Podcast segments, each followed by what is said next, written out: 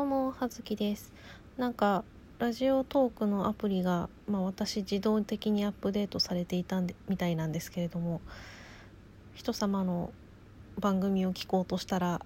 なんか見た目が違ってびっくりしました。なんかその下になんかおすすめみたいなのも出るようになったんですね。あれですね。ただあのその商品商品じゃない 商品詳細じゃない。え番組のなんだろう詳細？説明文のところ？がまあ最初の2行ぐらいしかあの表示されない仕様になったようでございましてまあまあそうよね。全部のものをいっぺんに見るのは無理だからね。まあ何かを取れば何かがね少なくなったりとかするというこう諸行無常でございます。なんのこっちゃ。というわけで、えーと、本日はあんまり楽しい話をしません。え、今日はあのうちの猫が体調が悪いという話をしておりましたがまあそれのなんだろううーん記録みたいなもんだと思ってください。あんまり楽しいお話じゃないので、えー、ではでは。えー、ラジオトーク始めてみました。この番組はパフュームクラスターの元書店員の葉月が好きなものや本屋の仕事のことなどを飲みそだだ漏れでお話ししていく番組となっております。というわけでまあえーと以前にもちょっとお話をしたりとかしていますがうちの一番上の、えー、猫つゆりくんメインクーン12歳とえー、1ヶ月、まあ、約2ヶ月ぐらいですかね。はい。なんですがどうもこう6月のですね下旬からこうちょっと元気がないかなっていう風な感じだったんです。まあご飯はぼちぼち食べていたしだったんですけどなんかどうもアンニュイというかこうまあ梅雨だったこともあったのかなと思っていたんですが常にこう窓辺のというかね外が見えるところの窓のカーテンの裏側に日がな一日こう横たわって外を眺めているみたいなそこにずっといるみたいな感じでなんかちょっとアンニュイじゃないかって思っていたんですよ。まあ、それが6月のまあ2 23ぐらいですかねなんかちょうどまあ夫となんか最近ちょっとつゆりさん調子がよろしくないのかなんかどこ、うん、パッと見のこう不調は分かんないんだけどなんかどうも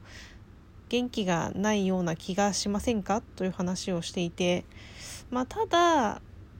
うーんご飯は食べていたので、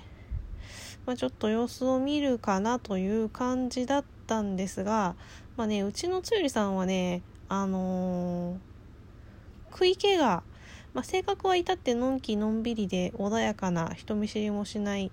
えー、人なんずぶといお人なんですけれどもまあねすごい食い気がね食い地が張ってるんですよ。なんであのうちまあメインクーンとかあと他のね葉月さんがえっ、ー、とラグドールとかまあ割と体格の大きくなる幼猫を飼っているっていうのもあってまあ年も年になってきたので管理はしてるんですがあのカリカリドライフードはあの置きっぱだって食べたい時に食べてくれっていう感じだったんです。まあうちは2人ともあの仕事でね日中いないこと一日中いないことが多かったので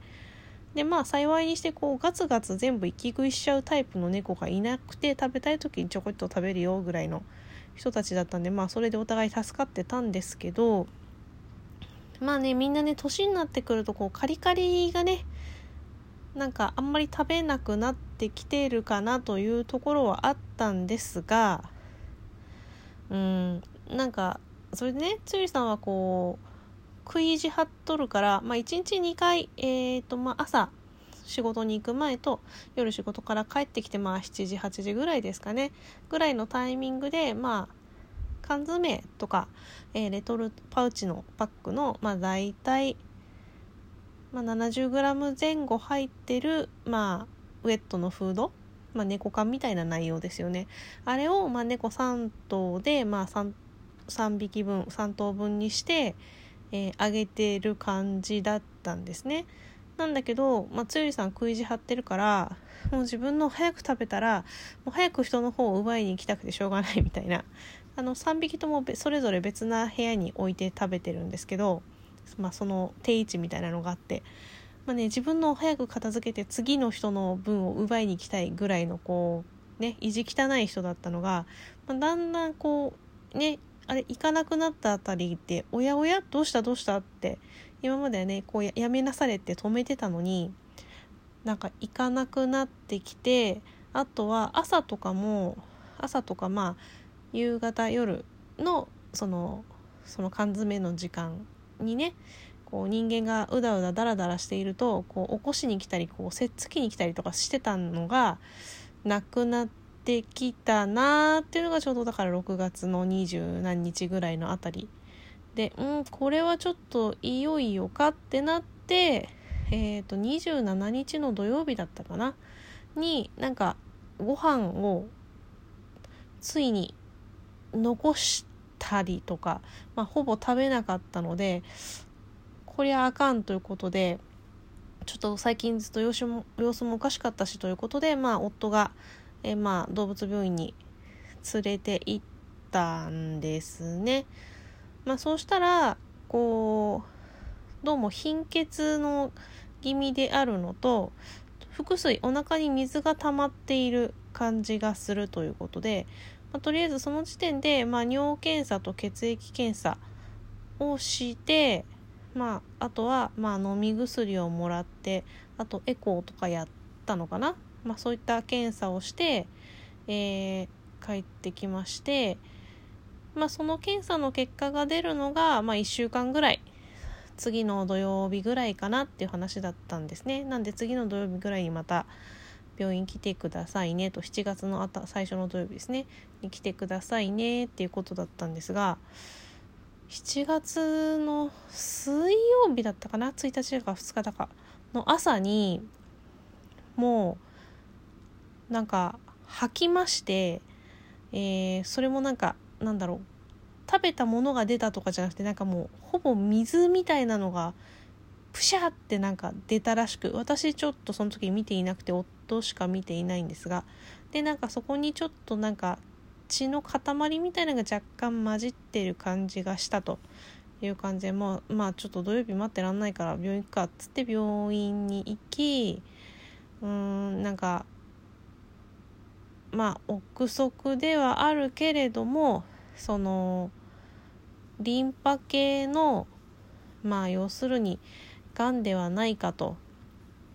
いう感じで、えー、まあ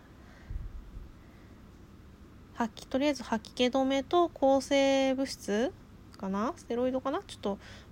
私があんまりよく分かっていないがの、まあ、注射を打ち帰ってきでまあ一応その薬が注射の薬が効いていれば逆にまあその血液のがんである可能性が高いのでまあちょっと大変だけど翌日見せてくださいということでえーとまあ、翌日も病院に行きました。からのまあちょっと連日になっちゃうんだけどまあしょうがないということでまあ7月だからえー、123って感じか。3日の日に結局結果が検査結果が出たので、まあ、病院に、まあ、3日連続ですんませんねっていう感じなんですけど病院に行き、あ、もう一回そこで吐き気止めとそのステロイドの注射打ち。まあまあだからおそらくまあ本当はその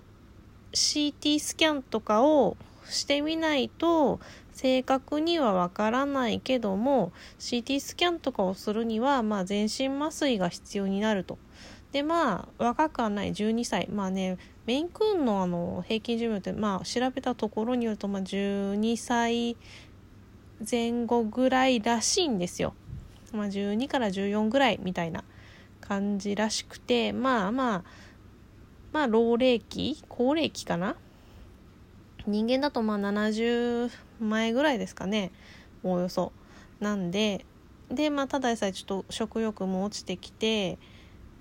で今その貧血状態も出ている感じなのでまあね、麻酔全身麻酔をすると、まあ、正直そのまま目が覚めない可能性が